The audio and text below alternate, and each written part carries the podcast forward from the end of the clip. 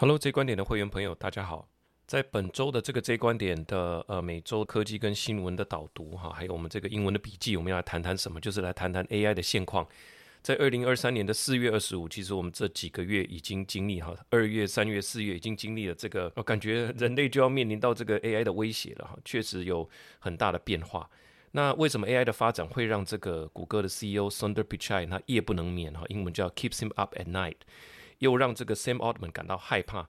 那呃，这一篇我们就来整理，就是说对 AI 的潜在的危险，为什么我们应该保持着一个谨慎的态度的原因。哈，好，那前言的部分就是说，真正好的这种呃 AI，其实我们很难去定义什么是好的了。哈，那你应该相信什么样的一个 AI 的评论？哈，现在我有收集到五个人。哈，第一个就是说反向传播的这个呃技术跟理论的发明人叫做 Jeffrey Everest。Hinton 叫做呃杰佛瑞辛顿哈，跟我的名字一样杰佛瑞。那他是一个英国出生的加拿大计算机学家跟心理学家，那现在在多伦多大学当教授哈。他就是这个反向传播法叫做呃 back propagation 的这个共同发明人啊，也是深度学习领域的这个推动者，被誉为深度学习之父。那 AI 这个东西其实它已经发展好几十年了哈。那你真正要说谁是 AI 之父，那那有很多种不同的说法哈。那这个近代。我们现在会看到的这个很大幅度的这种语言模型的进展，就是这个人发明的反向传播法。简单说，就是他会去计算啊，他会去猜想这个字后面会接什么，哈，让让我们互道一声什么？诶，很大的几率是晚安嘛。因为我们去文具店呢，还有什么快打烊的时候，都会听到费玉清唱的这首歌。OK，所以网络上可能很多这样的资料，所以让我们互道一声，后面就是接晚安。这个就是现在语言模型的这个基础理论哈。那现在这个 Jeffrey 呃 Hinton 他在人在加拿大，另外一位第二位是 Open AI 的这个 Sam Altman，他从很早开始，他跟马斯克是共同创立 Open AI 的哈。那另外一位是这个 Deep Mind 哈，这个是二零一零年就在做这件事情的，叫做啊 Demis Hassabis 哈，他是呃这个呃 Deep Mind 的。创办人就是 DeepMind，就是这个 Alpha Zero 哈，他的这个研究者，他在一天之内他就自我学习，就打败了呃打败了人类嘛哈。那在这个围棋方面，呃，在这个在一天之内就打败人类的棋手哈。还有呃第四位是谷歌的 CEO Sundar Pichai 哈，因为其实在 AI 的领域，尤其是近代的这个技术叫 Transformer 哈。呃，谷歌一直是领先的，它累积非常多的论文。他他为什么没有第一个推出呢？好，因为他是一个企业嘛。有些人的说法是说啊，那会打到他的搜寻呐，它当然不会这么做。其实你去看他的访谈，不是这样啊。我们对这些事情的解读，其实不能用好像说这种抛啊虾的这种啊，他就是失败了哈。那你给我你给我注意后，我会再扳回一城。其实不完全是这样。他作为一间大的企业，他本来就用比较负责任的方式哈。那他也觉得现在的这个方式并不是最好的，就是说，你到底知不知道他讲的东西？你没办法去查证嘛？啊，你没办法去查证。ChatGPT 跟你讲说是这样，那就是这样。他连下面的一些索引都没有，所以，呃，谷歌的做法会稍微不同，跟呃微软的这个病都比较类似。他就是说我可以告诉你这个东西，好，但是我是负责任的、平衡的告诉你，同时我会告诉你出处跟来源是什么。这个也是。我们这个频道所有的文章，这四年来所有的文章，我们一定会附上我这篇文章是参考什么样的内容，让你可以进一步再去做查证的哈。所以大概就这四个人哈，Jeffrey Hinton，然后 OpenAI 的 Sam Altman，还有 DeepMind 的这个 Demis Hassabis，还有 Sundar Pichai 这样四个人。那未来看看马斯克的这个 Truth GPT，它实际上啊组组织起来以后运行的状况是怎么样？现在的状态应该还是他在跟很多优秀的人晚宴吧，哈，就是吃饭啊，然后聚餐啊。那你要不要来加入我？现在我猜他们应该是现在这样子的状态了，哈。那这就是我们这个频道相信的价值，就是说我们一起来辨认出真正懂的人是谁。比方说啊，经济方面的，我们应该看《经济学人》这个杂志已经经营快要两百年了。那《华尔街日报》已经经营呃一百年了，那这些东西的他所看出来的东西，我们应该啊尽可能的来吸收，来辨认出他们所要谈的内容是什么。我觉得这样会是比较我们的时间杠杆发挥的比较好的一种方法哈。那我们今天就来看看 Center 比在接受 CBS 的节目六十分钟访谈的三个重点哈。首先，人工的智慧这个智慧到底是怎么来的啊？他说，It plays against itself tens millions of time 哈。那 Tens, tens million 哈，就是一百个 million 哈，那就是一亿次啊。关键就是这个数字，就是他跟自己对弈下棋下了数亿次。当人们一辈子的时间所能进行的这个模拟练习是固定的嘛？人的生命是有限的，所以我们常常听到一个理论叫做十万小时理论。如果一个小时下这种西洋棋可以下两盘哈，标准棋差不多一次需要三十分钟，人类可以下的棋数是是二十万次。那呃，用十万小时来讲哈，就是说你那你可以玩。玩二十万次嘛？那我们读书破万册，下笔如有神，诶，也是万呐。好，所以以人类的头脑，在有限的时间，你不可能从小开始学嘛。好，你可能五岁，OK，那或者十岁开始学，在你呃智力巅峰的那个状态，体能巅峰的时候啊，这可能是十万小时。那你会展现出一种神力。那所以我们当人类做一件事情一万次就会出现神力，就是这个道理。那现在 AI 为什么大家都觉得会比我们强很多？因为它的级数是另外一个级数，是到亿。这就是关键哈，是那我们甚至没有到 million，我们是到 tens of thousand，那是一万次而已。所以以这样的数量来讲，就是说让他有机会探索到人的一生都没有探索过的领域。这也让我联想到说，为什么我们现在都还在听古典音乐哈？那可能是在过去的那个时代，在皇家的支持下，有些小孩子，比方说四岁就展展露出天赋的时候。他可以跟着呃他爸爸到宫廷里面去演奏，所以他很小就浸淫在这样的环境里面，然后透过十万小时不停的呃精益求精，不停的升华他的技巧，那么到他二十岁的时候就达到了巅峰。OK，那还是十万小时的理论。那重点是说它可以心无旁骛，那 AI 就是一个可以心无旁骛专心做一件事情的。好，那他不用吃饭，不用休息，不用睡觉，那。他可以把网络上所有找得到的棋谱或琴谱全部拿来吸收，那他可以运用庞大的算力，在很短的时间内就完成人类可能呃巅峰时期二十年才能做到的事情，很快的时间达到十万小时，并且继续往前达到一起跳的这种等级。所以呃后来的人就是说，他生活的这种杂事太多，也没有皇室系统的支持，你又要上学又要补习啊，就算你念音乐班，你可能每个先每天只能练习四个小时，跟莫扎特啦，或者是贝多芬，从白天到晚上都可以练琴，而且他听到的、看到的啊，都是音乐。在这样的环境浸淫下，然后持续的练习，他当然可以展现出我们后人都没有办法企及的，所以的水准。所以我们现在还在听古典音乐，就是这个道理。好，那所以呃，当后人呢能够探索的，当后代人因为这些杂事太多，所能够探索到的音乐领域，只是前人体验到范围的子集合的时候，那自然就没有办法。自然就没有办法创造所谓新的突破啊！这个就是一个第一点，我们要跟大家分享的。为什么 AI 的智慧？是因为它跟自己对弈，它从一件事情可以做亿次、一亿次、两亿次、十亿次，所以它就是扩展到了一些我们没有体验过的领域。这个就是它智慧让我们觉得哦，它很强的这个原因。好，那类情感又是怎么来的？这个词叫做 sentient，s e n t i e n t，这个是有知觉的、有情感的。它是怎么来的呢？诶，觉得很奇妙，对不对？好，那在这个访谈里面，他有提到，他说我们是有情众生，他就向我们学习。We are sentient being, and they learn from us。他说，When they learn from the books, novels, they build pattern from that。我们是有情众生，哈，We are sentient being, and they learn from us。他怎么学呢？When they learn from the books, novel That we write, they build patterns from that。当他们从从这个书籍、小说中来学习，那我们把我们的情感都写在那个里面了，对吗？所以他们从中就可以去建构模式，这个就是他们有展现出类情感的原因。啊，不是说他从凭空中就展现情感了，因为在过去的所有的累积的啊，人类有文字以来所累积的很多的素材，其实都是在表表明我们的情绪，在说明我们的欲望等等。那这一些素材，当它数位化之后，全部都变成它训练自己。建立模式的一个素材，OK，所以在这数百年的过程中，我们累积的大量书籍资料，这些都是反映我们作为人类的一种知觉跟感觉，他们就是从这里面去建构模式。好，所以它好像有人类的智慧之外，还有人类的情感啊，所以具体来说，就是从这里来的。那这个东西会不会影响到大家？当然会，这个会影响到所有公司的所有产品。这句话是谁说的？是 Sundar Pichai 说的。This is going to impact every product across every company。那你要知道，Sundar Pichai 讲话是一个很保守啊，他是一个很保守、很 low key 的、很 low profile 的一个人。如果没有十成的把握，他其实不会这么说的。但是当从他的嘴里说出来，This is going to impact every product across every company 的时候，你就知道这件事终究会对大家有所影响。过去呃，他们也有提到很多的产品，但是他大概会我观察他们的这种谷歌 I O 已经好几年了，从二零一八年哈，甚至二零一五年我们就开始观察了。其实我对他说话的模式是有一定的认识，他如果没有很有把握哈，他就会诶他的说法就会比较有弹性。但是在这件事情上面，他是很斩钉截铁的。哈，This is going to impact every product across every company。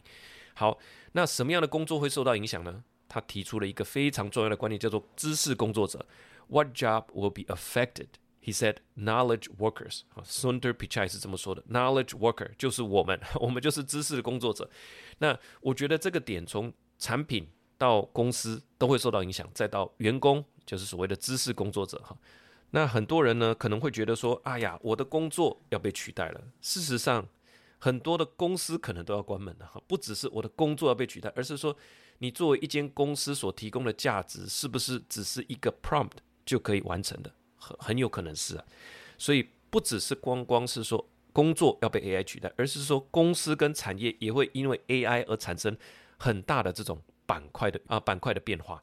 呃，至于什么样的运呃什么样的变化啦，然后什么样的工作啦，好，这个可能我们另外再起一个篇章再来再来谈这件事情。但是在我们往前跨下一步之前呢，AI 有三个问题值得大家的注意，还没有找到解法的哈。首先第一个问题就是 AI 会看到幻象，叫做 hallucination，H A L L U C I N A T I N，hallucination。那皮才说，每一个 AI model 都会有这个幻象问题。Every model will have hallucination problems。啊，这个是 Sundar Pichai 说的。也就是说，AI 讲出来的话真真假假，它看起来是很专业，大致上也没有什么太大的问题，但是它也会做出完全明显错误的回答。比方说，虚构不存在的人名、书名，把历史的事实搞错，把天文里面哪一颗行星是谁命名的，把它搞错。只要是 Google 就找得到的答案。他竟然搞错了啊！这种低级的错误他也会犯。至于能不能解决，孙德皮奇来说他也没有把握，但是应该会取得进展。你就知道这个人讲话是，哎，有时候当他没有把握的时候，他就会哎讲的比较好像圆融一点哈。没有把握，但他觉得会取得进展。No one in the field field, no one in the field has yet solved the problem, but we will make progress。啊，他说，哎，这个在这个领域里面呢，哎，没有人能够解决这个问题，看到幻象的问题。诶，当人类这样子，你就会觉得很恐怖啊！明明会看到，诶，好像，诶，那里是不是有个人影？诶，我好像听到声音，呃，这个叫做幻象哈，听到幻听。那基本上只要出现一次，我们就会说，诶，你应该去看什么精神科了，对不对？但是电脑，呃，就是这个 AI，它时不时会出现谷歌的还是微软的病啊，我忘记了。反正他们就是有提到说，诶，那很明显的错误。那事实上这都不是特例，它持续的会看到这个 hallucination。这是第一个问题，第二个问题也非常的严重啊！除了这个 hallucination 的问题之外呢，还有两个哈，其中第一个叫做 alignment，alignment，a l i g n m e n t 哈，就是我们常常在公司开会会说，哎，那我们来 align 一下哈，不是 align 哈，是 align 要鼻音。那有没有鼻音是这样？当你把你的手指头放在你的鼻子上的时候，align 那个嗯，你的鼻头。是会轻微的震动哈，这个才叫做 alignment 哈，就像我要传这个 line 给你，不是我要传这个 lie 给你，是不一样。那这个 alignment 呢，我们在上一篇好像有讨论过了，我们这边就不提了。第三个问题也是人类无法监管的哈，这个问题就是叫做 emergent behavior，e m e r g e n t，它是涌现的 emerge，emerge 啊，emerge 不是紧急的，或者是这个涌现的。啊，就是本来没有的，但是会忽然产生的。那你说这个是问题还是不是问题？其实就看你怎么看哈。就像我们说，一个青少年开始有自己的意识，甚至想出比老爸更好的解决方法的时候，你说他是不是问题？其实是也可能不是啊。是是说，哎，那可能很危险，你不知道他的危险，你不知道他的轻重。哈，我们咱要听当了对了哈。那但是你说他不是也是啊？你说他当然要青出于蓝胜于蓝啊，不然这个家就永远停滞在你的手里，对不对？好，那这个就像 Sundar Pichai 所说的哈，这个东西是诶蛮严重的哈。那我们要听的是另外一位呃这个 DeepMind 的 CEO 啊，DeepMind 就是创造这个 AlphaZero 的那间公司的 CEO。那他怎么说的？我们来，It plays against itself a tens tens millions of time 哈。那它就可以怎么样？It can explore the parts of chess maybe human chess player haven't thought about before。它可以探索西洋其中人类尚未探知的领域。It can explore parts of the chess, parts of chess maybe human chess player haven't thought about before 哈，这个我们刚刚大概有提到了。那如果把时间点拉长到十年来看，那这个皮才认为啊，毫无疑问的，人类将会拥有非常强大的人工智慧，而我们必须要来适应它。If I take a ten years outlook, it is so clear to me we will have some form of very capable intelligence, and will need to adapt. 那会 very capable 非常的强。如果你用十年来看，就是说现在虽然是一股热潮，那我预期了，我本人预期是说，诶，那个热潮可能过几个月或半年也有可能消退。但是你如果把时间拉长到十年来看，那他说毫无疑问的，我们将会拥有一个非常有能力的呃 AI。那其实你就可以把时间点拉回到一九九五年。一九九五年，呃，马云去了一趟西雅图，哈，在那边看到了这个网络的世界，回中国才创了中国黄页。那在一九九四年，贝佐斯搬到了呃西岸，开始了这个亚马逊。在那个时间点，他们看到了网络的巨变。那我想时间拉长到十年来看，到二零零五年、二零零六年的时候，即使经历过了整个网络的泡沫，在二零零六年的时候。啊，差不多二零零四到二零零六这一段期间呢，又创立了很多我们今天看到的网络公司。所以，当你把时间拉长为十年甚至二十年，AI 是不是会改变我们？那是铁定的哈，那是一定的。Sundar Pichai 就是这么说的。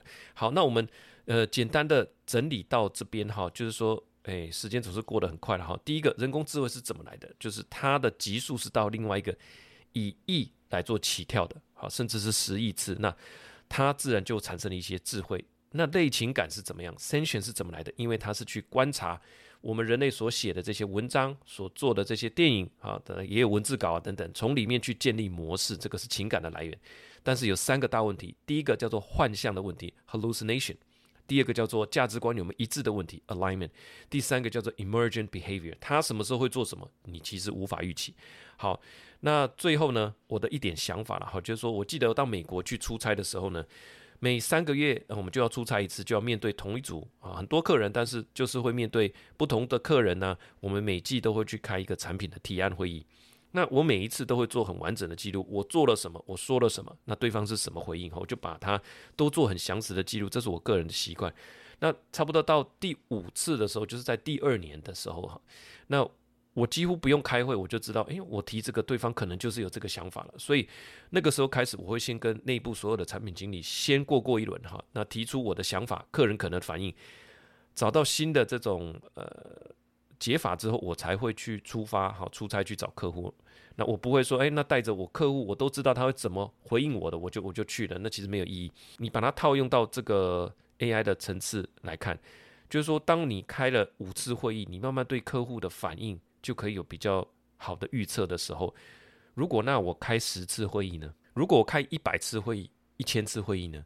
除了说对这个客户的反应我了若指掌之外，我会不会产生新的提案的想法？一定会的。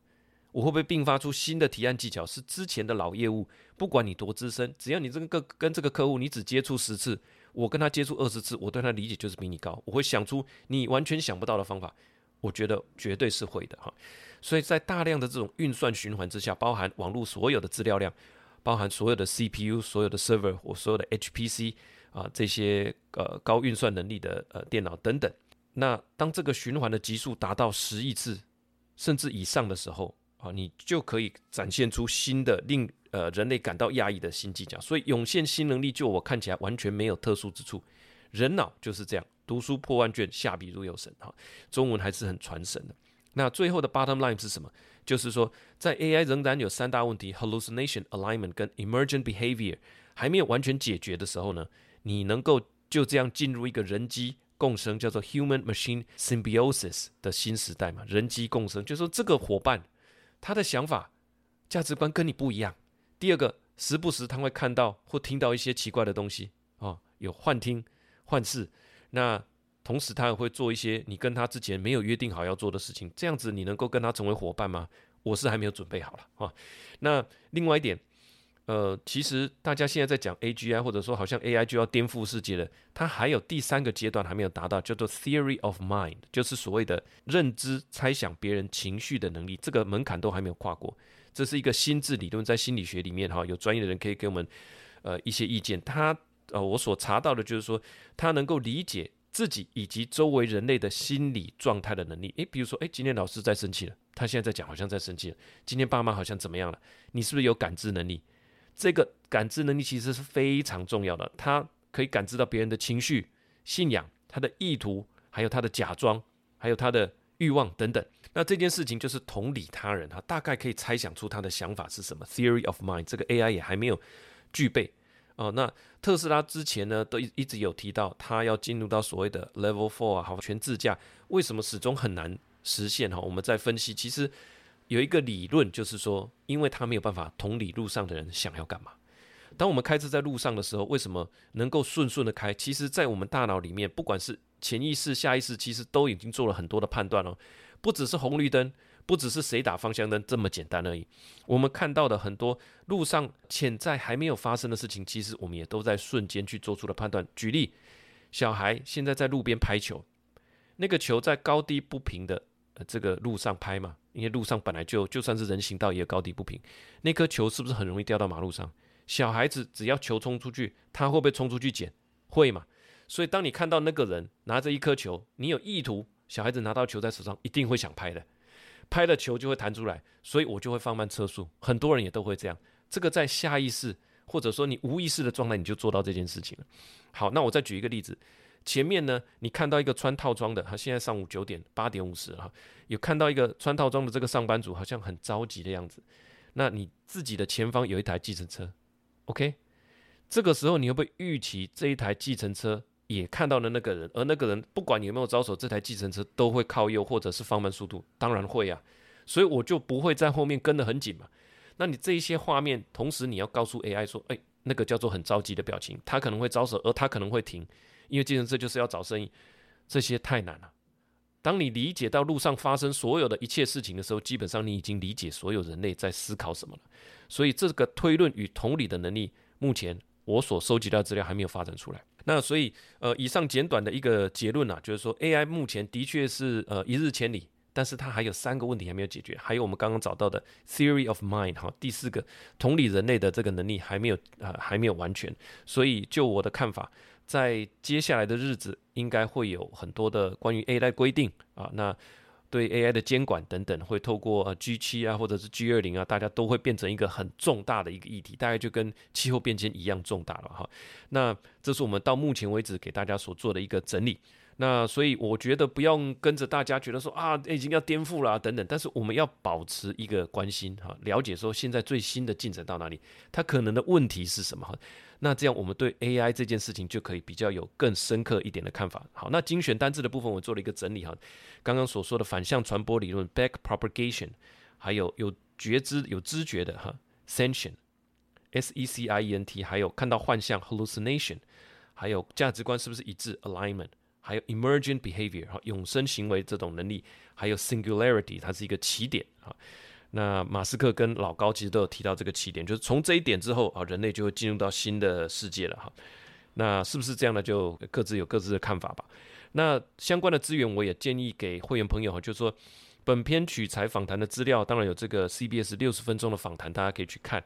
那我也整理一下两位 AI 大神的推特，我们建议说直接 follow 他。你直接发到他，他最新的进展都写在那边，哈，你就不用在网络上听大家讲那些，哎，就是以讹传讹、道听途说。这个也是当初这个 Jack Dorsey 他创创立了这个 Twitter 的目的，哈，就是说，哎，人跟人沟通应该可以跳过中间所有的中间人嘛。我写什么你就看得到，哈，这个就是推特的好处。我揭露了这个 DeepMind CEO Dennis Hassabis 他的推特，还有 Google Brains 他的 CEO Jeff Dean 好，以上呢就是我们这一期的呃这一观点。